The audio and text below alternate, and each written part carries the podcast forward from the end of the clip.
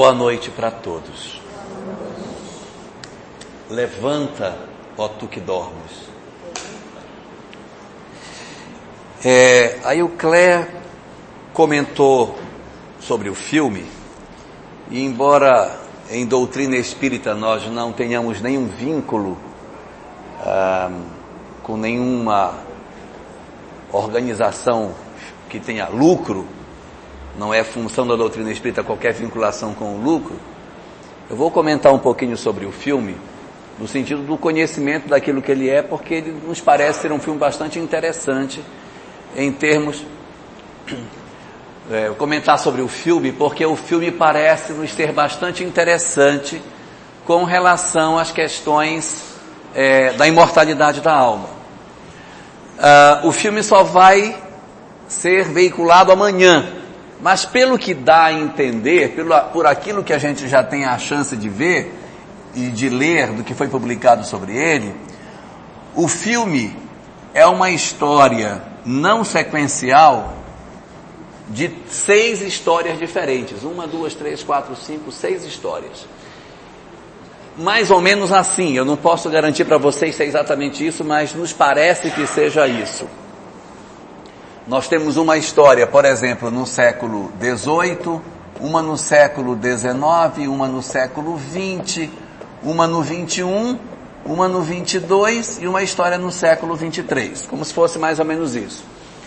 Então, ah, está acontecendo aqui uma história no século 18 e a história vem, vem acontecendo, os personagens e tal, até que num dado momento dessa história acontece uma coisa bastante forte na experiência dos personagens. Por exemplo, uma coisa forte. Um assassinato. Um assassinato. Aí um sujeito está aqui e de repente alguém, pam, mata a mulher dele. Aí ele corre e se abraça com a mulher. Quando ele se abraça, ele passa para cá. Aí você vai encontrar os mesmos personagens com outras roupas num outro cenário, aí você muda de história. Aí você começa a andar aqui, numa nova história. Aí acontece um outro fato interessante. Um casamento. Um casamento. Um casamento. Quando ele está casando, que você vê, ele está casando numa outra história. Aí ele continua aqui, Aí acontece, não vou perguntar para você que você não sabe nada. Aí acontece uma outra coisa, um nascimento. Aí quando vem o parto, aí o parto é aqui. Aí continua. Então é uma história não sequencial. Você tem que prestar bastante atenção porque você vai andar em seis histórias e são os mesmos personagens. E com o andar da história, você vai perceber a lei de causa e efeito acontecendo, que o que ele fez aqui acontece aqui. O que ele agrediu aqui, ele recebe aqui. aqui é... Então você vai vendo as tramas do destino que sugerem que essas vidas sejam reencarnações.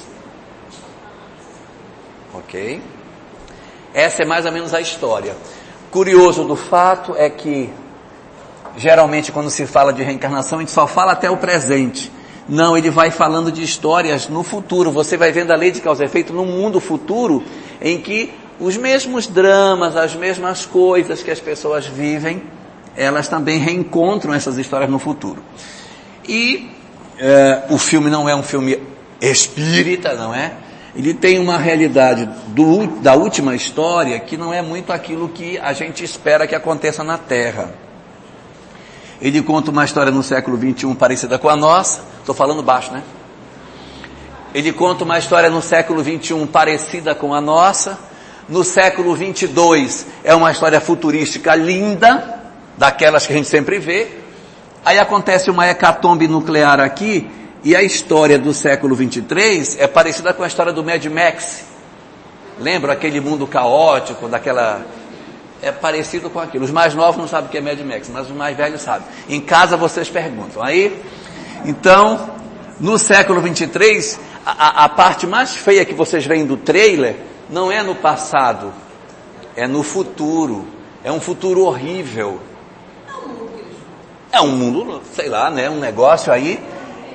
E aí você vai ver os personagens se cruzando e no início dessa história ele salva um personagem e dá a entender que ele salva esse personagem de novo aqui. Por isso que a menina diz para ele no trailer: essa é a segunda vez que você me salva. Ele já teria salvado lá atrás. Parece ser isso. É o que nos dá a entender. Né? É uma, uma coisa interessante, bom de se ver, porque ele traz uma, uma visão bastante interessante dessa relação da lei de causa e efeito no tempo. Por que isso? Porque no, no entendimento da doutrina espírita, é nesse sentido que o Espiritismo entende que as coisas aconteçam. Para a doutrina espírita, o objetivo pelo qual nós renascemos foi para estabelecer uma fratura na nossa história espiritual. Por quê? Diz-nos a doutrina espírita que todos nós nascemos simples e ignorantes, desconhecedores de tudo, ignorantes, não no sentido de serem grosseiros, mas de ignorar, de desconhecer. Então, o, o, a nossa experiência vai modelando a nossa personalidade. E alguns de nós nos tornamos mais dóceis, outros somos mais orgulhosos, uns nos tornamos mais invejosos, outros mais fraternos, uns são mais duros. Nós vamos aprendendo com a experiência a sermos diferentes. E essas características de personalidade nos conduzem a determinados comportamentos, que conforme a doutrina espírita nos fala, a alma se habitua com determinados comportamentos. Nós nos habituamos a funcionar de uma certa maneira. Ah, eu sou assim mesmo. Comigo é desse jeito. Comigo é assim. Enquanto ah, tu sabe como é que é, eu sou assim mesmo, comigo é assim mesmo. Então, cada um é diferente. Por quê? Porque nós nos habituamos a ser de determinada forma. Tanto que quando a gente chega em casa que abre a porta e vê, por exemplo, o almoço ainda em cima da mesa, sem ter sido guardado na geladeira, a louça suja jogada ainda em cima da mesa, casca de banana jogada na sala, a gente diz, só pode ser fulano. Por quê? A gente nem sabe, mas sabe por quê? Porque nós temos uma certa. Vejam que eu disse fulano, não foi fulana, né? Só pode ser fulano. Por quê? Porque nós temos um certo padrão de comportamento e que faz com que as pessoas tenham até uma certa expectativa sobre o que é que vamos fazer ou o que não vamos fazer, que aí dizemos, ah, isso aí só pode ser fulano que fez. Ah, isso aqui ele não faria. E aí, o que que acontece? Essa experiência nos conduz a termos ao longo da vida determinados comportamentos que são indesejáveis. Situações, por conta de sermos assim, que são indesejáveis. Por exemplo, ah, eu sou muito orgulhoso. Comigo não tem isso não. Deu, levou. Olhou feio, eu já pergunto o que foi. Por que está me olhando? Nunca me viu, meu filho? Né? Vocês nunca passaram por essa situação de uma pessoa olhar assim, o que é? Né? Tem gente que é assim. Não? Ah, eu já passei por essa. Ah, então você, você tem situações das quais a gente atravessa que determinados comportamentos que nós temos nos trazem dor. Então, para que, que serve a reencarnação? Para que a gente consiga alterar esse, essa linha de conduta que levaria a gente a um resultado indesejável. Então, o que, que diz a doutrina espírita? Que Deus, na sua misericórdia, quando nós erramos, Ele não nos descarta, não nos abandona, não nos joga fora, não nos desconsidera. Ele diz: você tem jeito, você pode fazer melhor, você pode dar certo, apesar de você ter errado, você pode dar certo. E o que ele faz conosco? Ele não nos retorna para a cena para que a gente repita o que fez errado. Ah, você fez errado, volte e faça de novo. Não, ele não faz como a gente às vezes faz com o filho, quando faz errado. Menino, volta, repete, agora faz certo, que é como nós pais costumamos fazer. Ele não faz assim. Quando nós erramos, o que ele faz? Bem, eu vou lhe dar uma nova capacitação, você vai passar por um novo treinamento, vamos fazer um processo de revisão dos pontos que você falhou, para que você novamente enfrente a oportunidade. O que, que é esta revisão? Você vai nascer de novo, meu filho.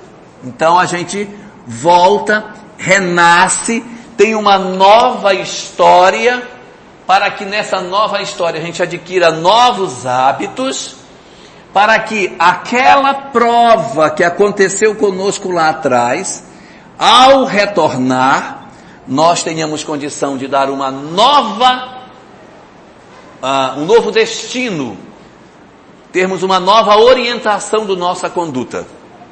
Se novamente nós realizarmos na nova oportunidade o mesmo hábito, nós prosseguimos na mesma reta. É claro que não é necessário que nós tenhamos que esperar uma nova existência para que a gente recupere um mal feito. Às vezes, numa própria existência, a gente tem a chance de se refazer. A gente às vezes tropeça, dá uma mancada, mas Deus, na sua sabedoria infinita, diz: Nós vamos aproveitar você. Você tem chance de acertar. E nos dá a oportunidade de nos reencontrarmos com a nossa história para que a gente inaugure um percurso novo. E a gente então pode nessa hora empreender um caminho novo nas nossas vidas a partir dessa mudança. Se ao longo da experiência nós não conseguimos fazer essa transformação, Deus que enxerga a vida como um contínuo, diferente de nós que achamos que tem vida e morte, vida e morte, vida e morte, para ele só existe uma coisa: vida. Aí, já que nesta existência já não deu mais, que a gente ficou bem velhinho e não tem mais jeito, aí vamos recontinuar, vamos continuar o processo, retomando num novo contexto. Aí nós renascemos para termos novas experiências que nos acrescentem em termos de mudança interior, para que aquela prova na qual a gente falhou volte. Eu não quero assustar ninguém, mas a vida é uma escola. Às vezes a gente diz isso e não reflete no que significa.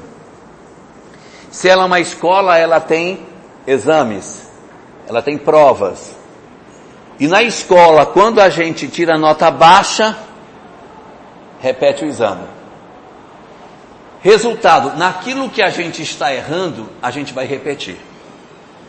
Nós estamos tudo em recuperação, né? Recuperação numa matéria, noutra, vai repetir. Nós vamos fazer novas provas, novos exercícios naquilo que a gente é frágil até a gente se fortalecer. Tem um povo que diz assim, ah, eu não sei porquê, eu já estou no quinto marido, mas eu largo de um quando pego o outro, né? Que é igualzinho, meu Deus. Nós estamos na mesma reta. Nós precisamos descobrir por que, que as experiências repetem.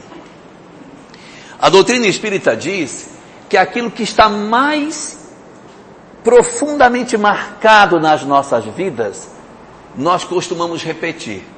Se você quiser saber quais são os principais pontos para os quais você precisa ter atenção para fazer uma mudança de rumo, analise quais são as provas que mais se repete na sua vida. Qual é a coisa que você vira e mexe? De novo, meu Deus. De novo, meu Deus. Mas é de novo. Então é sinal de que esse é o nosso calo moral. Tem coisas que às vezes acontecem, mas é só uma vez. Mas tem coisa que parece que vira e mexe o trem volta, o trem volta. E a gente, meu Deus, é porque nós estamos dentro de uma esteira aonde essas experiências dizem respeito a um determinado comportamento nosso em que a gente precisa aprender a descobrir uma porta diferente de saída. Porque a porta que nós estamos usando para sair não está sendo a porta boa. A gente está pensando que está saindo, a gente sempre abre a porta de entrada e volta e nós ficamos presos nesse tipo de experiência. Os indianos, lá atrás, muito antes da doutrina espírita, já sabiam disso e chamavam a essa experiência pelo nome de mandala. O que é mandala? Dou-lhe uma. Não, não é uma novela. Mandala. Mandala em sânscrito significa roda. Isso é uma mandala. E o que, que é uma, uma roda? Uma roda é uma mandala, né? Ou seja, a pessoa está presa aqui dentro, ela tem experiências, mas as experiências dela são tudo muito parecidas. Tanto faz se ela brigou com o vizinho, ou se foi com o primo, ou o vizinho da direita, ou foi o chefe, ou foi o colega de trabalho. O que se repete é o comportamento. Ou seja, estamos presos numa mandala. Todos nós estamos presos nas nossas mandalas.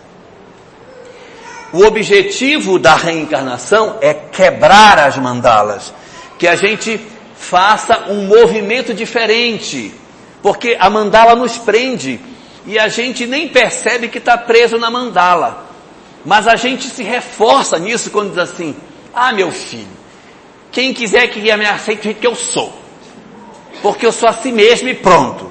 E aí é aquele negócio que a gente bem conhece a síndrome de Gabriela.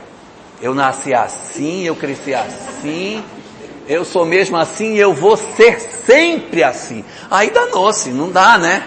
Não dá. Então, na doutrina espírita, qual é a proposta? É criar um caminho novo. Qual seria esse caminho?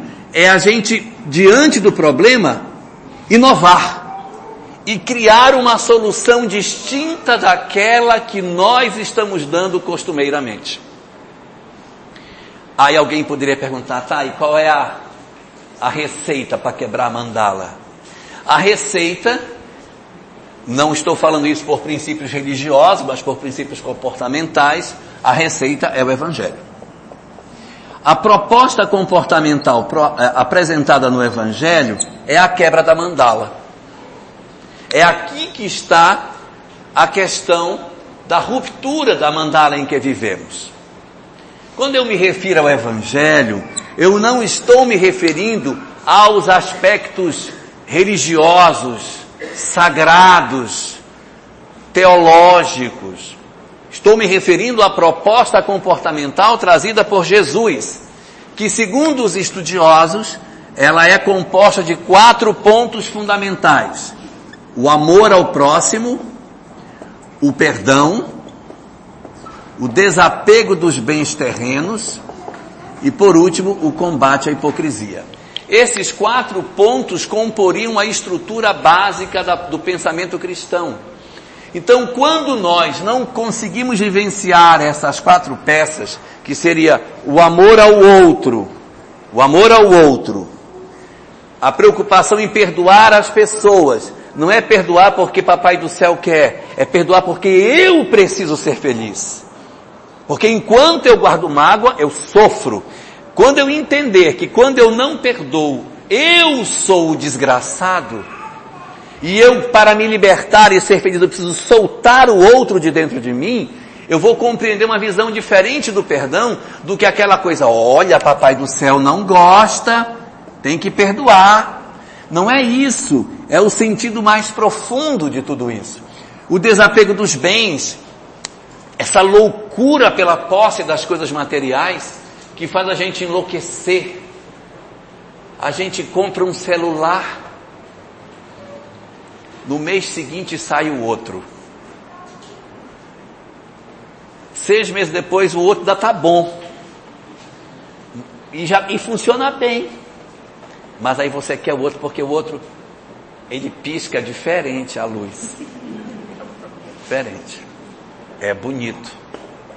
E a gente troca, a gente não percebe que a gente acaba sendo usado nisso.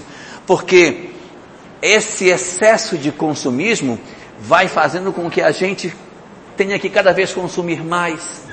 e estar cada vez mais insatisfeito. Porque eu sou da época, e o Cleia não, mas eu sou da época que o carro tinha a mesma frente 10 anos. Você tinha um corcel. Enquanto o corcel fosse corcel, corcel era aquilo ali. Fusca.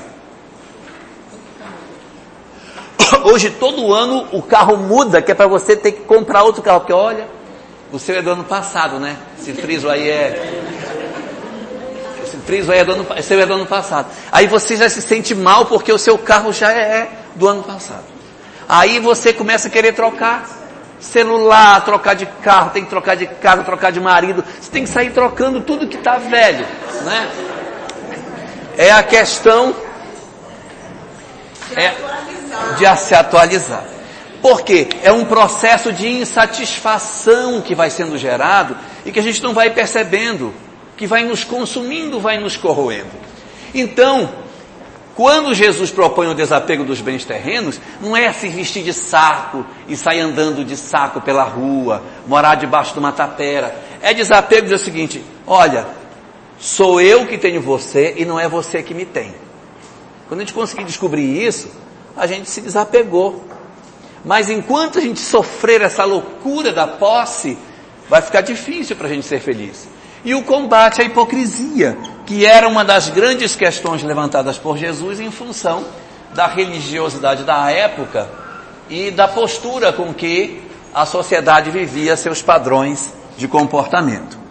Então, é, para a quebra da mandala, para a ruptura desse processo que nós estamos vivendo, qual a solução? A solução está inscrita no Evangelho. Mas de que maneira?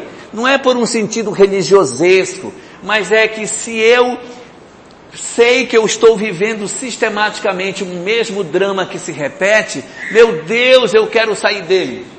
Pegue o roteiro do Evangelho. Para uns pode ser o quê? Ama teu próximo. Não vá por aí. Ame seu próximo que você se liberta desse círculo vicioso das mesmas experiências. Para outros, não é necessariamente isso. O nosso calo pode estar no perdão, na falta do perdão. Para outros, é o excesso de apego. Eu sofro por conta do apego. Outros, a questão da hipocrisia, da hipocrisia. Então, cada um de nós, de acordo com os padrões de comportamento que tem, vai encontrar uma dessas quatro chaves para fazer a ruptura da mandala na qual nós vivemos. É esse o sentido que a doutrina tem para aquilo que teologicamente o cristianismo chama de salvação. Você precisa seguir Jesus para se salvar. De quê? Do círculo de si mesmo. Do círculo vicioso que existe dentro de você. Então, na medida em que você vive daquele mesmo jeito, a tendência é que essas experiências elas se repitam, se repitam, e a gente continua dizendo, meu Deus, mas o que, que eu estou fazendo? Na medida em que você aproxima seu comportamento da proposta cristã, há uma quebra da mandala. Nós nos libertamos disso. Essa é a parte boa. Agora a parte ruim, quer dizer, não é ruim, mas não é tão consoladora. É que quando a gente rompe essa mandala, nós caímos em outra mandala. Está aqui fora. E a gente vai brigar agora para sair essa outra. Porque a gente pode sair dessa mandala e cair noutra, que é aquele que não, deixa bater, faz mal, bate. Aí cai do outro, não adianta, também não é. No fundo, no fundo, sem querer tirar o ânimo de ninguém, nunca nós estaremos livres de uma mandala. Nós sempre estamos dentro de uma, só que cada vez maior, com mais liberdade e mais felicidade. Mas a perfeição absoluta, só Deus. Então, nós vamos nos iluminando, como dizia o Buda, vamos quebrando a nossa mesquinhez espiritual e vamos caindo em novos padrões. E esses novos padrões também nos mantêm cativos. Quantos que, que vivem assim? Eu tinha uma vida errada. Eu tinha uma vida errada. Eu vivia. Nossa. Eu era horrível. Eu bebia. eu fazia isso. Agora não, agora eu tenho uma vida totalmente diferente. Agora minha vida é uma vida que eu vivo para poder obrigar as pessoas a seguirem aquilo que eu acredito. Aí cai no outro. Aí virou um trem. Tá, não está igual, mas está preso dentro de um outro condicionamento no qual nós estamos querendo viver uma outra história que se a gente for olhar de fora, nós estamos presos dentro de uma outra mandala. Agora minha, eu não, eu não faço mais isso. Ixi, por isso que de tarde, quando eu ponho a minha cadeira de macarrão na porta, eu fico vendo o que fulana faz. Olha o que o outro, meu Deus, que povo pecador. Eu não, eu não tenho mais isso, graças a Deus não faço mais, mas a minha vizinha, ó. Então, aí a pessoa vai dizer, poxa, melhorou? É, melhorou. Mas, mas, mas, pois é. Então, é, né? Não é exatamente isso, não é esse o sentido da liberdade plena, porque o próprio Cristo nunca condenou ninguém. A própria mulher adúltera que ele encontrou próximo do templo, segundo João, no final disse para ela: Eu também não te condeno. Só disse para ela: Vai e não tornes a pecar. Só isso. Mas ele disse, mas você, hein? Como é que pode? Não, ele não disse nada. Ele não disse nada para ela. Ele não disse nada. Ele que poderia dizer, não disse. Ele que poderia dizer, não disse. Então, na nossa história de vida, o nosso objetivo é que nós inauguremos um, uma história nova nas nossas vidas. Olhando é, o filme que deverá iniciar amanhã, tomando ele como um exemplo didático, e considerando que ele seja aquilo que nós comentamos, pode ser até que ele nem seja, e depois vocês vão dizer, puxa, mas ele mentiu em tudo, é verdade, mentiu em tudo, mas por aquilo que dá a entender, o filme é a história daquilo que nós não devemos fazer. Porque ele está em seis vidas preso na minha mandala. Porque ele vive as, são as mesmas experiências que estão nas mesmas histórias. Quer dizer, você não tem uma história nova.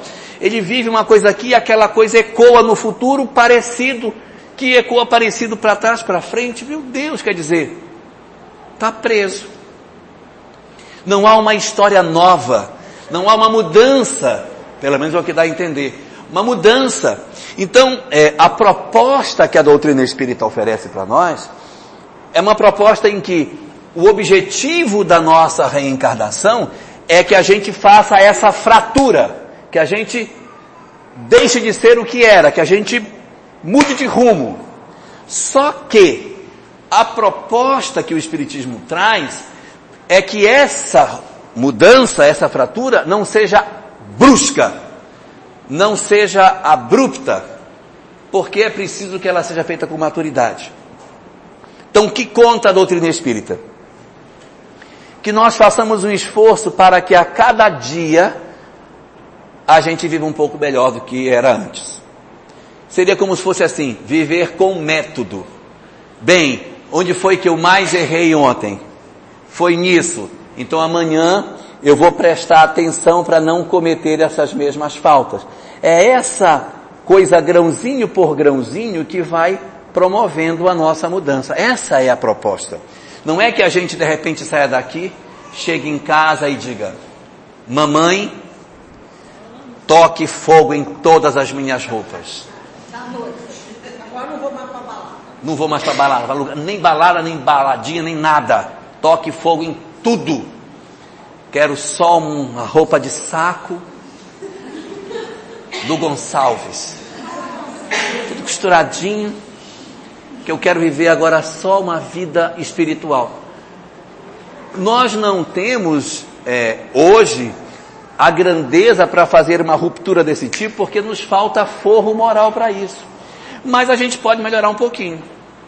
Em que sentido? Naquilo que a gente poderia fazer de melhor e não faz. E não faz por quê?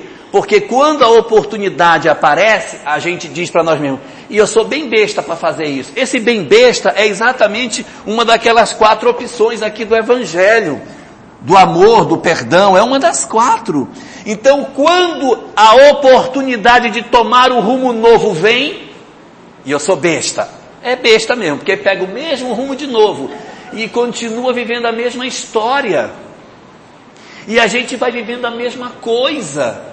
E não é esse o objetivo, porque o tempo vai passando, a gente vai envelhecendo, praticando as mesmas soluções, não inovando nas nossa, na nossa capacidade de sermos melhores, em resolvermos as coisas por outra via. Não, comigo é desse jeito. Então a gente precisa, nesse processo de crescimento, que é, que é exigido na nossa reencarnação, fazer o trabalho de transformação moral que a doutrina espírita propõe para nós. A proposta do Espiritismo não é uma mudança brusca, como falamos, é uma transformação moral. O que, que é uma transformação moral? Uma transformação moral, não tem como dizer isso, é isso mesmo, né? É uma transformação moral. Sabe por quê? Um exemplo. Não, é, não. A pessoa, depois que ela vai dar uns 5 anos, ela conseguiu definitivamente deixar de ir no carnaval. É uma, você tem que sentir assim, o que é que me faz mal? O que é que eu me sinto mal? Porque existem coisas assim, ai gente, eu gosto tanto de, Eu acho isso eu gosto tanto de carne vermelha. Não, minha filha, comer carne vermelha faz mal danado. O fluido, aí a pessoa fica, oh, meu Deus, tá bom o churrasco, tá gostoso? Gostoso, tá. Aí, aí a pessoa, então a gente tem que fazer uma mudança sem neurose.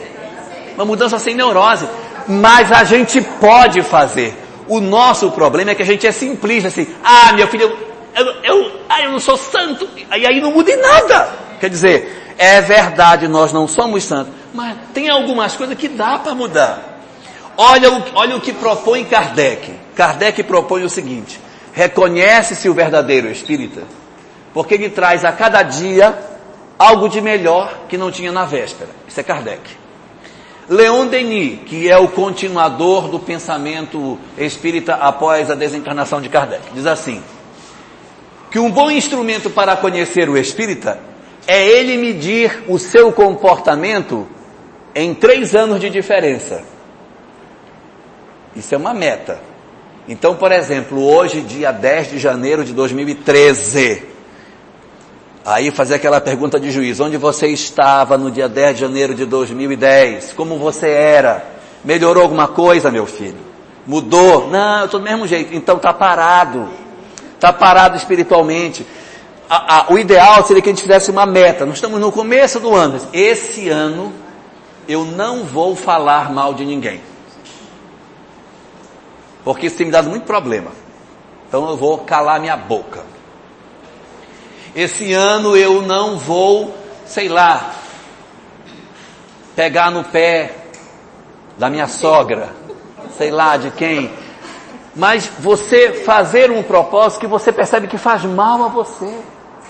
E lutar e se esforçar por quê? Porque a mudança nossa, a transformação moral, ela não ocorre automaticamente não. Aquela regra do Zeca Pagodinho não funciona para a transformação moral. Aquela, deixa a vida me levar, a vida... Não adianta, porque se for deixar a vida levar, o cara vai desencarnar do mesmo jeito que chegou. Para mudar, só tem um jeito de mudar. Mudando. Ninguém muda sem mudar. Não, eu, eu falo isso que parece, parece besteira, mas é verdade. Ah, eu queria tanto ser um espírito evoluído e você está fazendo o que para isso? Nada. Então, a sensação que dá é parece que a pessoa quer que a lei de Deus mude.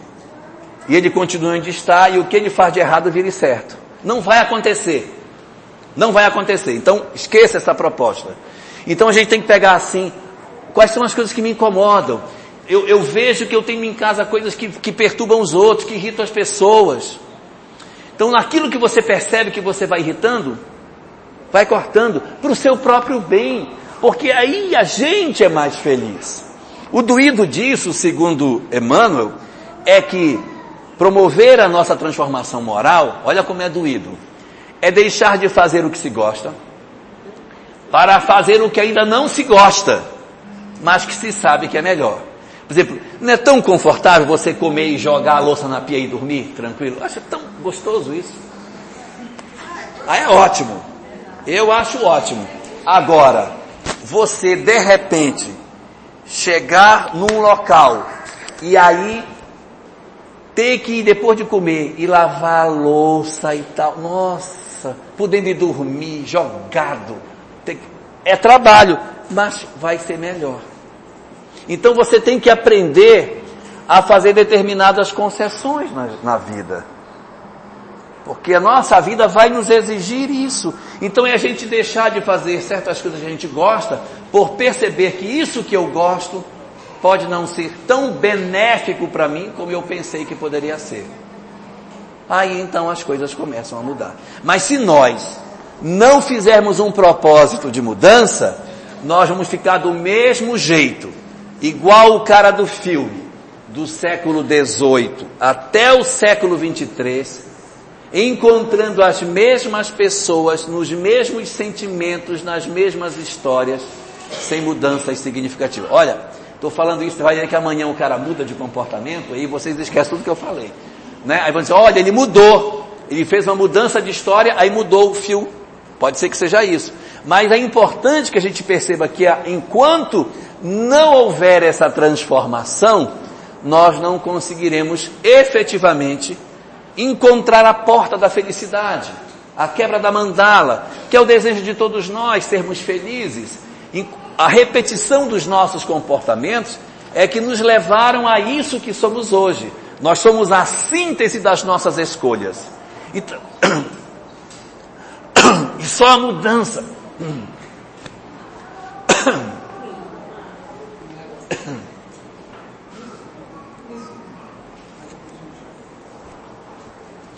Só a mudança dessas nossas escolhas é que pode oferecer para nós uma nova história. É por isso que a nossa mensagem de abertura tinha uma frase que representa muito bem tudo isso que nós estamos comentando aqui e que eu falei logo no princípio. Desperta, ó tu que dorme. Porque dormir é passar a vida sem mudança e sem perceber a grandiosidade que o tempo representa para cada um de nós.